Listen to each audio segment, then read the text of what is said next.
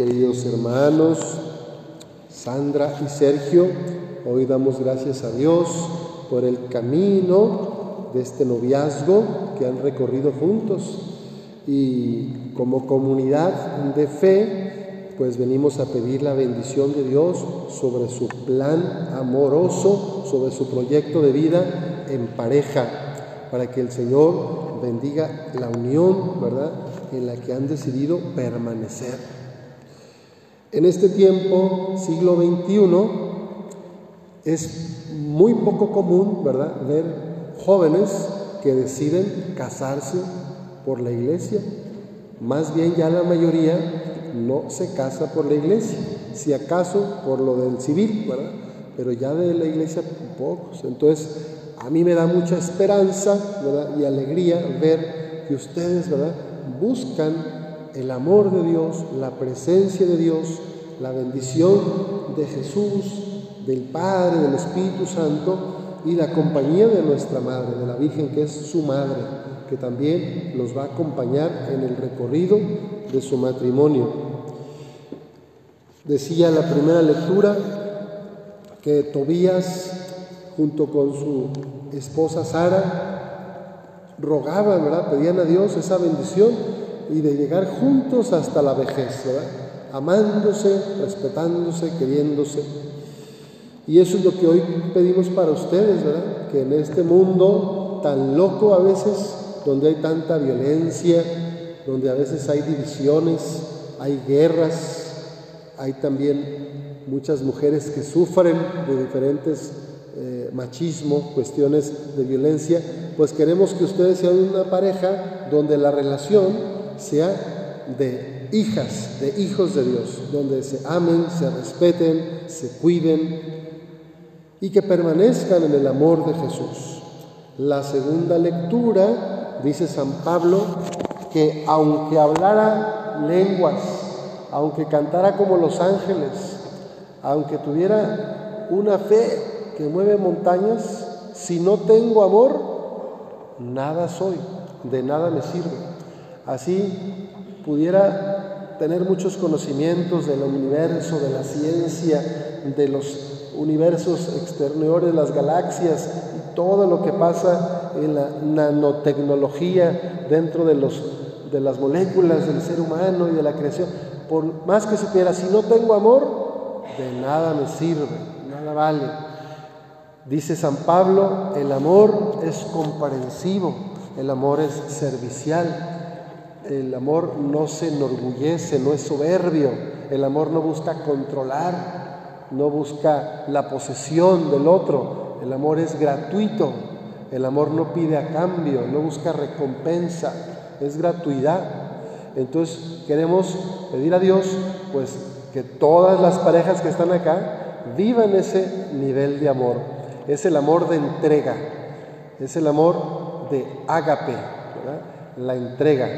Hay un nivel que se da en el noviazgo y en el enamoramiento que es el amor eros, el amor de atracción, ¿verdad? que es bueno, es lo romántico y está bien, a veces más corporal, a veces más apasionado, pero hay un amor, un nivel de amor más profundo, que es donde ya entra la, voluntad humana. El amor no solamente son sentimientos, el amor cristiano no es nada más sentir bonito, a veces duele amar, a veces puede costar amar. Pero la idea es que con Jesús podamos amarnos, querernos y acompañarnos, ¿verdad? Ustedes en el sacramento del matrimonio, yo en el sacramento del sacerdocio, las diferentes vocaciones que hay en la iglesia, otros en la vida religiosa, mujeres, algunos en la soltería, pues cada quien, ¿verdad? Tiene un camino de santificación. El matrimonio es el sacramento que hace que la persona tenga al cónyuge, a la pareja, como la mediación de Dios en la propia vida. Entonces, Sandra, vas a alabar a Dios y a dar gloria a Dios en la medida que tú ames, cuides y quieras a Sergio. Y tú, Sergio, vas a amar, alabar y dar gloria a Dios en la medida en que tú cuides, quieras y respetes a tu esposa. ¿verdad? Es importante la reciprocidad.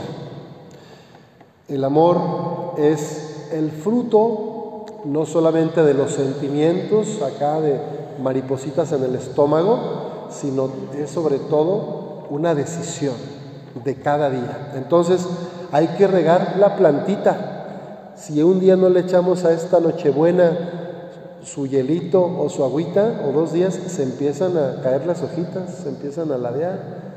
Igual las relaciones humanas, las relaciones de pareja, necesitan regarse cada día con pequeños detalles, con cuidados, con palabras de amor, etc.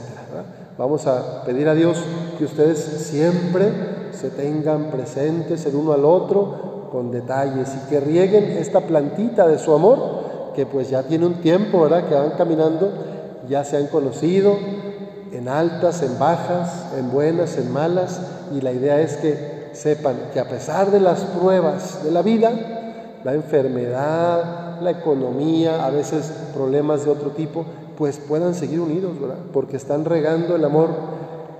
Acérquense al corazón de Jesús. En el Evangelio vemos a la Virgen María cuando se da cuenta de que se les acabó el vino en aquella boda en Caná. María llama a los sirvientes y le dice, hagan lo que Él les diga, hagan lo que Jesús les dice, porque ahí está la clave de la felicidad humana, estar cerca del corazón de Jesús, estar cerca del corazón de María. Ellos quieren su felicidad, quieren su plenitud. Así que ténganlos en su casa, en su corazón primero y luego en su casa. Yo recomiendo siempre un altarcito en algún lugar de su casita, ahí un altar a la Virgen, a Jesús, una veladora, una velita. Y todos los días, antes de salir, persínense, hagan una oración, encomienden su día y en la noche al regresar, también antes de dormir, agradecer cómo estamos, platicar. El amor necesita de mucha comunicación. Muchos matrimonios del siglo XXI rompen, ¿verdad? O se van fracturando porque se dejaron de decir las cosas, dejaron de comunicar sus emociones, sus necesidades, dejaron de hablar lo que les está doliendo, lo que les está afectando piensa uno o el otro que adivine, que el otro adivine lo que necesito. Pues no, no va a adivinar. Hay que hablar, hay que compartir, hay que comunicar.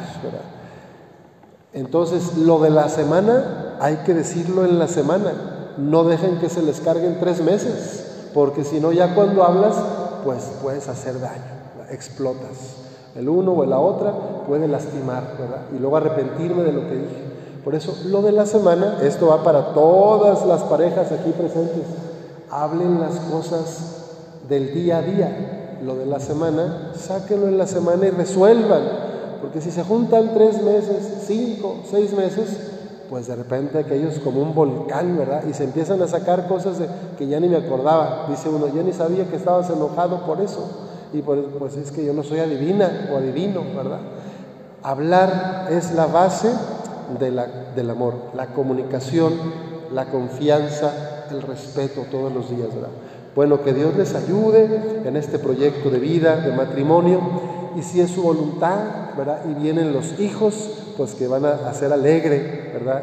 El, hogar, su vida, si es la voluntad de Dios, que ustedes los eduquen en la fe cristiana que han recibido de sus padres, de sus abuelos, que esa es la mayor alegría, la mejor herencia que le pueden dar a sus hijos es enseñarles la fe en Jesucristo, en María, y enseñarles a trabajar. ¿Eh? La mejor herencia que le puedes dar a un hijo o una hija no es una casa, un terreno o un coche, sino a trabajar honradamente, a ganarse el pan de cada día, es la mejor herencia que le puedes dar a tus hijos. Si Dios les manda algún hijo, estudios, darles el apoyo y que ellos aprendan a trabajar y ganar el pan honradamente.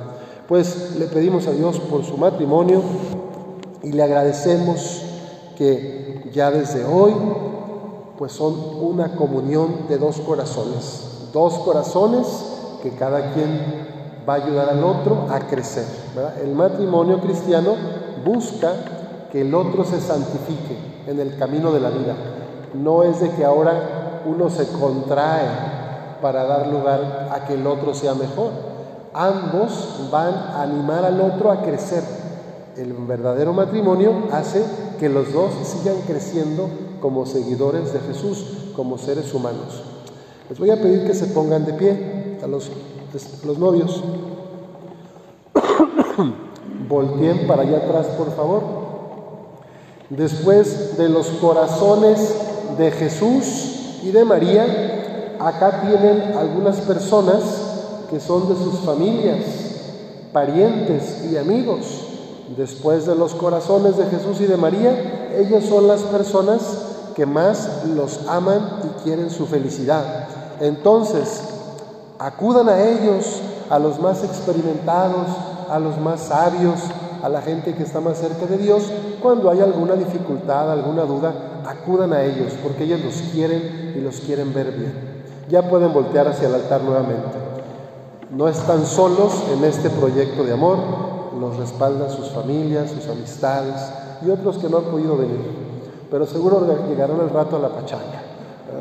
Bueno, le damos gracias a Dios por su amor y le pedimos a Nuestra Señora que por su intercesión ustedes vivan juntos y que ojalá cada día pueda decirse uno al otro, hoy te quiero más que ayer y menos que mañana.